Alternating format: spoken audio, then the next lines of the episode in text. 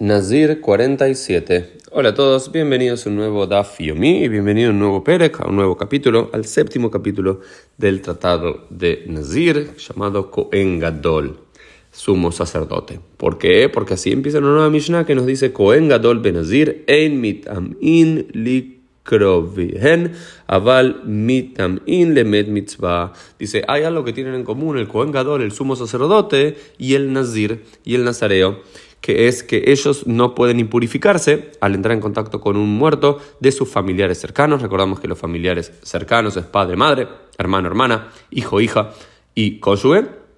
Abalmi también, pero sí pueden hacerlo, lemet mitzvah para un, eh, un, muerto de mitzvah, un muerto obligatorio. ¿Qué significa esto? Ya lo habíamos visto.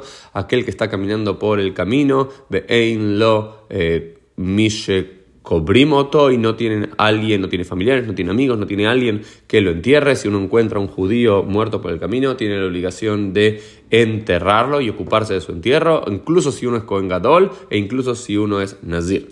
Eh, la pregunta que se hace la Mishnah y luego la Gemara explicará es quién debe, digamos que está caminando en el camino, como un chiste casi. Están caminando por el camino un Nazir y un Cohen Gadol.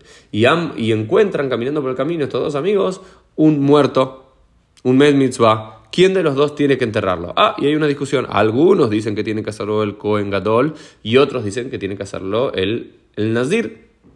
Algunos que dicen que tiene que hacerlo el Cohen Gadol, porque el Cohen Gadol si llega a impurificarse, no tiene que traer un corbán al tumato, no tiene que traer un sacrificio luego por su estado de impureza. ¿Sí? Pero otros dicen, no, no, no, tiene que hacerlo el nazir. ¿Y por qué tiene que hacerlo el nazir? Porque el nazir tiene que dushat zmanit, tiene una santificación temporal, es decir, del tiempo que dura su nesirut. En cambio, el Cohen eh, tiene que dushat olam, tiene una santificación, está consagrado eternamente, por lo cual es, es preferible que lo haga el nazir. Y así queda la e alajá, que es el nazir en el caso de los dos, quien tiene que eh, impurificarse.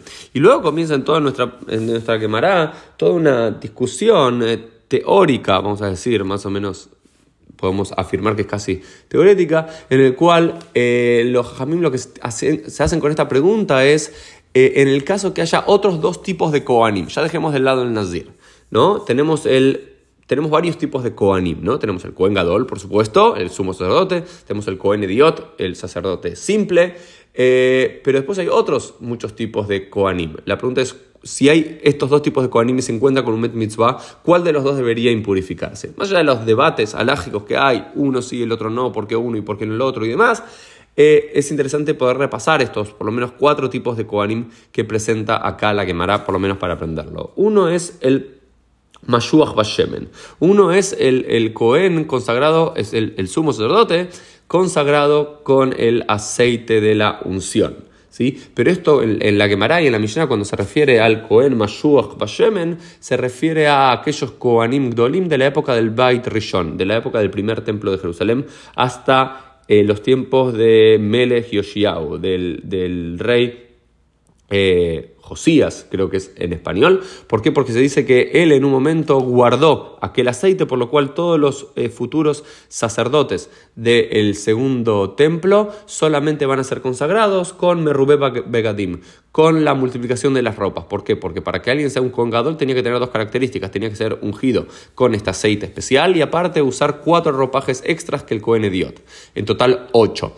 En la época del primer templo, los sumos sacerdotes tenían las dos cuestiones. Pero en la época del segundo templo, solamente, como no tenían el aceite, solamente eran diferenciados por el resto de sus hermanos y otros Kohanim por Merube Begadim por tener más ropas, estas cuatro ropas extras que el resto de los Kohanim.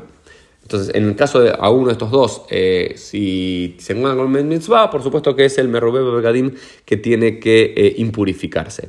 Ahora bien, en el caso de un Mashuach Milhamá y el Sgan, ¿sí? en el caso de un sacerdote que fue consagrado para liderar la guerra y un, eh, sacerdote segundo en mando, lo que se llama un Sgan, un deputy en inglés. ¿Cuál de los dos debería hacerlo?